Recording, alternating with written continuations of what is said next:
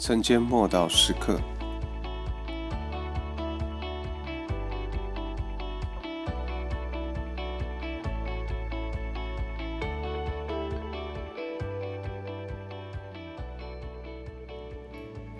儿女的饼。马太福音十五章二十六到二十七节，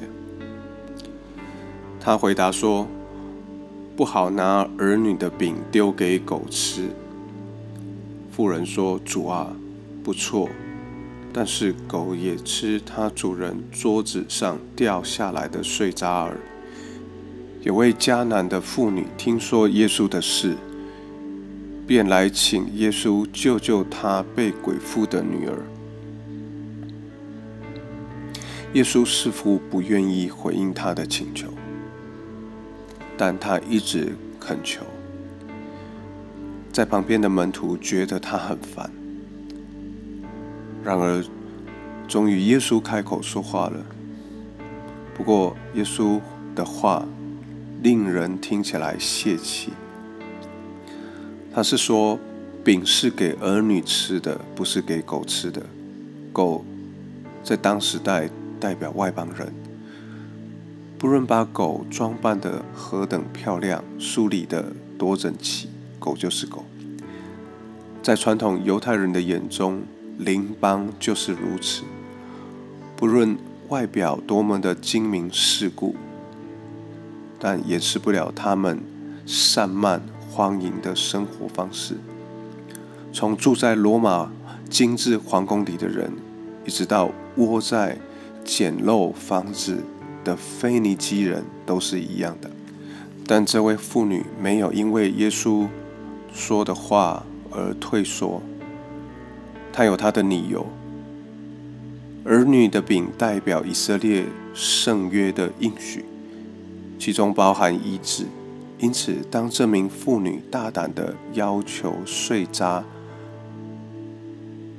耶稣甚受感动。耶稣知道时候将到，不久他的门徒就要带着饼给万民。虽然说他的任务是先喂养以色列家人，但耶稣也绝不会轻视任何人的饥渴，不论是谁的期待或信心，他绝不轻忽。因此，这位妇女的女儿领受了医治。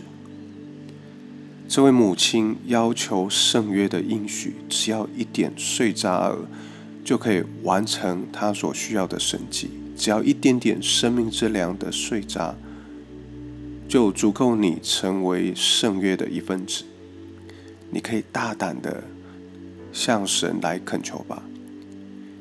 你不是站在门外乞讨的乞丐，透过耶稣基督，你已经是神家中的儿女。这饼是属于你的。让我们一起来祷告。爱我们的父神，我为我们所得到圣约中所有的祝福，向你献上感谢。谢谢你，你的饼足够满足我一切的需要，而且会有余的。求你使我像这位妇女一样，坦然无惧的伸出手，支取你已经赐给我的祝福。奉主耶稣基督的名祷告。阿门